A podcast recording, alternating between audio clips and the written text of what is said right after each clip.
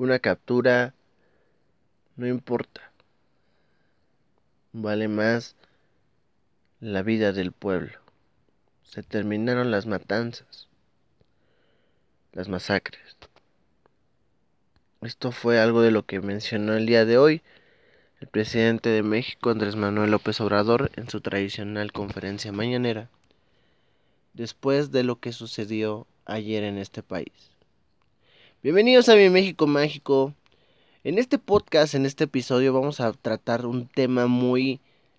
Eh, no sé... Mm, un tema que a mí no me gusta tocar. Un tema realmente importante que tiene que ver con toda la sociedad mexicana, no solamente con las personas de Culiacán, Sinaloa, pero es algo que a mí me impactó leer y por eso yo lo quiero compartir con ustedes lo que yo pienso y por ende quiero que ustedes también me digan qué piensan. No quiero comentarios de, ay, aquí ya vemos quién manda. No, no, quiero que ustedes realmente me digan qué piensan de una forma coherente, no de una forma tonta. En este podcast nos hemos eh, aprendido a reír, a decir tonterías, a decir estupideces que las que yo digo. Pero hoy creo que este tema se tiene que tocar con mucho respeto. El día de ayer, a las 3, entre 3 y 3.30 de la tarde, una patrulla de 30 personas, 30 eh, pues personas de, de guardias y militares realizaban un patrullaje normal en un fraccionamiento en Culiacán llamado Tres Ríos. Eh, cuando fueron aprendidos desde una vivienda, yo quiero suponer que los empezaron a atacar, y ellos encontraron en esta vivienda personas que tenían armamento y que tenían, eh, pues, eh, básicamente realizaban algo ilícito. Ellos decidieron aprenderlos. Normal. Algo tranquilo, algo que se ve normalmente en las noticias de, hey, eh, detienen a, a cuatro personas, aseguran personas, aseguran armas. Eso para en ese momento era normal. Pero ¿qué sucedió? Que no se hayan dado cuenta que habían aprendido a Ovidio Guzmán, hijo del Chapo Guzmán. ¿Por qué? Porque pues no se dieron cuenta ya hasta que empezó el desmadre. Que en realidad de seguro yo quiero suponer que Ovidio dijo, no sabes con quién te estás metiendo, soy el hijo del Chapo. Quiero suponer los militares le dieron por su lado y ya cuando empezó el desmadre ya le creyeron. Qué horrible ver que tú estás transitando por un momento en tu vida normal y pasen este tipo de cosas. Yo nunca he dicho que estoy a favor o en contra ni del narcotráfico ni del gobierno, porque es obviamente que nunca nadie va a tener la razón. Y eso es lo bueno de este país. Tenemos libertad de expresión. Tenemos libertad de pensar lo que nosotros queramos. No significa que lo que diga el presidente es lo que tenga que pasar. O lo que digan los malos es lo que tenga que pasar. Pero ayer fue lo que sucedió. Sucedió que en cuanto se dio el pitazo de que habían aprendido a Ovidio, las fuerzas de su cártel o sus amigos o la gente que lo respalda, salieron a balasear gente a lo desgraciado en Culiacán. A lo desgraciado.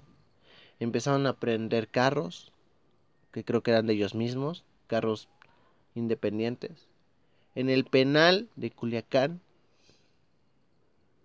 se, se, se fugaron como 30 personas.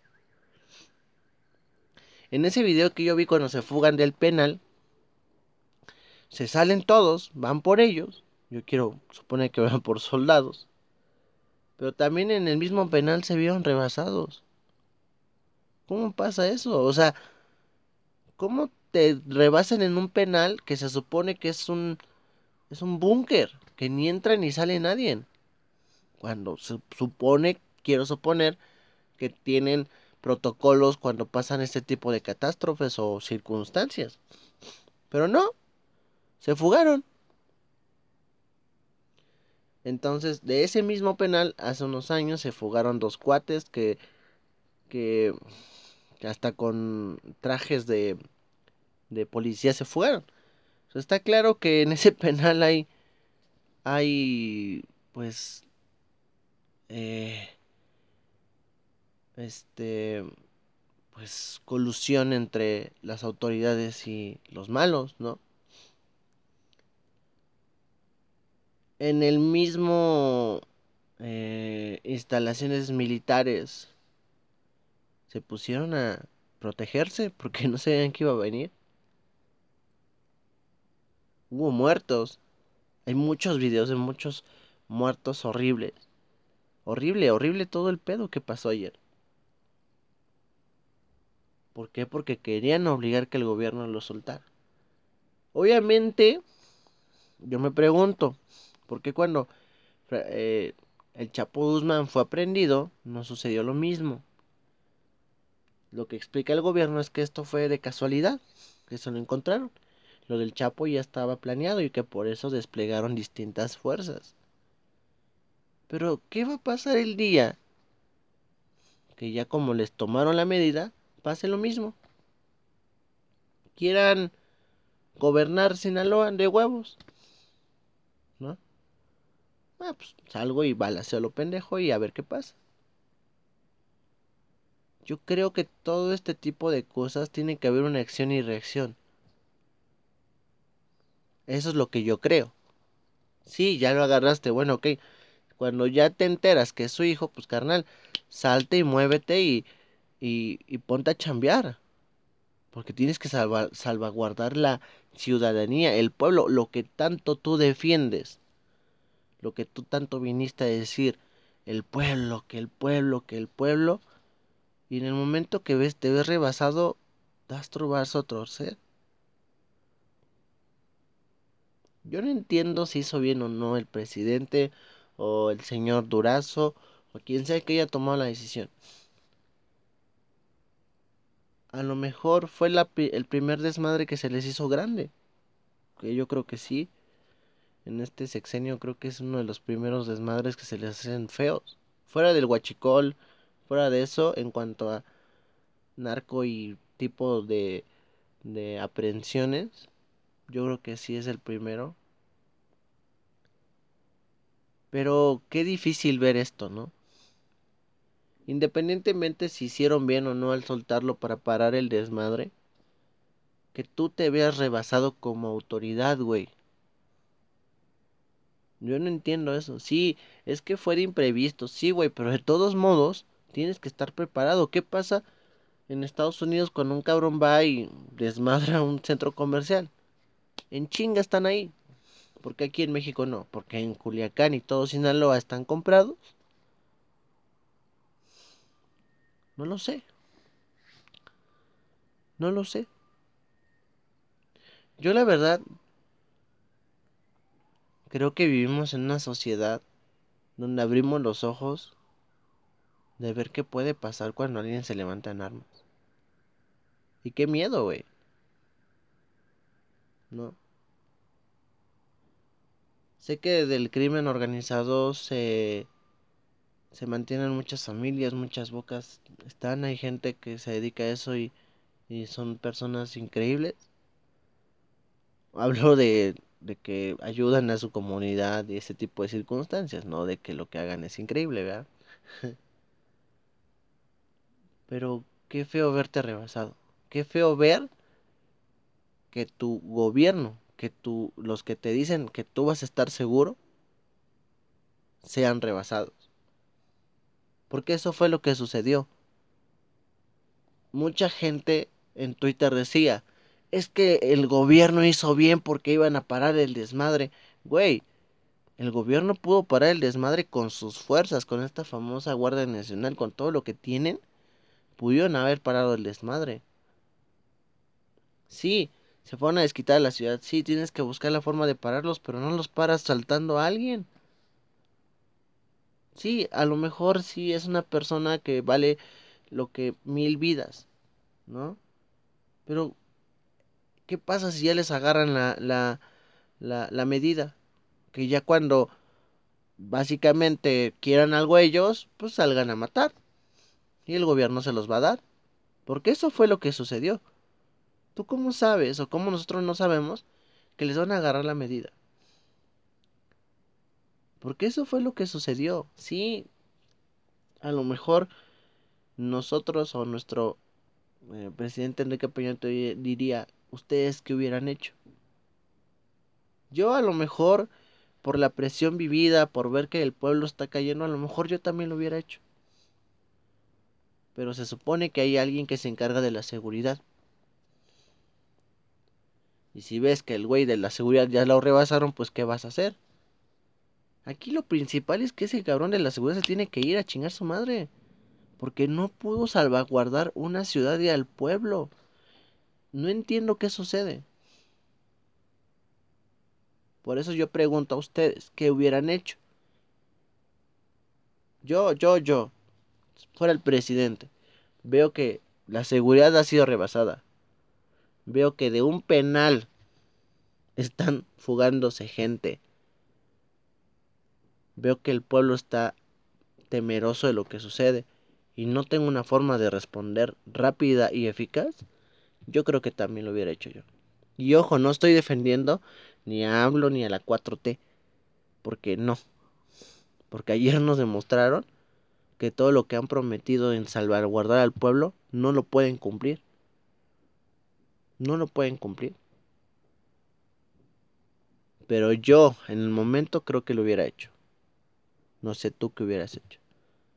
Obviamente ya cuando ves rebasado todo tu gente de seguridad y ves rebasado el desmadre, pues güey, ¿qué haces? ¿Qué sucede? Ganaron. Ganaron. Ganaron los criminales. Ganaron. Pero, a ver, aquí nos están diciendo la verdad. Andrés Manuel nos está diciendo, sí, güey, nos vimos rebasados, sí, prefiero mil vidas que un, que un, que un, este, que un atraco, bueno, que un atraco, qué pendejo, que un, que un arresto. Pero, ¿qué va a pasar cuando arresten a alguien más? ¿Importante o no importante? Ese es el problema. Que realmente ya nos dimos cuenta cómo se arreglan las cosas en este país. Y eso es lamentable. Y ojo, no estoy atacando ni al pinche Andrés Manuel para que no empiecen aquí de, ah, puto pinche Prián y la chingada. No, güey. Estoy hablando como mexicano. Estoy hablando como una persona que vive en este país, güey, que ve lo que está sucediendo como una persona normal. Hoy en día vivimos en un mundo donde cada quien tiene una bandera. Que el PRIAN o que el, la oposición, perdón, o que el gobierno actual. Pero habemos muchos que somos personas normales, que no buscamos ni favorecer ni chingar a nadie Habemos personas normales que queremos ser escuchados. Entonces, esto que dije hoy es como una persona normal, ni a favor ni en contra de nadie. Porque créanme que así hay mucha gente. Hay gente que está harta. Hay gente que cada seis años tacha su boleta. Pobre gente de Sinaloa. Vivir en un momento donde no puedas salir ni a las tortillas, cabrón. Pero ese es el problema. Que hemos sido rebasados. Les vuelvo a repetir. El narcotráfico nunca en la vida se va a ir. Nunca. Jamás. Porque queramos o no verlo, es una industria impresionante aquí en este país. Y volvemos a lo mismo. Hay personas, miles de personas que, que, que, comen de ahí, lamentablemente, pero comen de ahí. Entonces, el problema es que ya no sabemos quién manda en este país o cómo pueden tomarse las decisiones aquí. En fin, acá abajo, déjame tu comentario. Volvemos a lo mismo, como una persona imparcial. Si tú tienes una eh, bandera de oposición o a favor de lo que sea, del gobierno, del narco, de lo que sea, no importa. Aquí quiero que me platiques tú qué piensas como una persona normal. Ya sabes, Instagram, Twitter, este, arroba mi MX Mágico y en eh, YouTube, iTunes, Spotify, mi México Mágico. Gente de Sinaloa que nos escucha porque nos escuchan personas en Mazatlán y en Culiacán. Mucha fuerza. Yo creo que no, no sabemos nosotros qué difícil es. Porque nosotros fuera de ese estado podemos salir a hacer nuestra vida normal hoy en día. Tal vez con miedo, pero al menos podemos salir. Nos vemos en el próximo podcast. O más bien, nos escuchamos.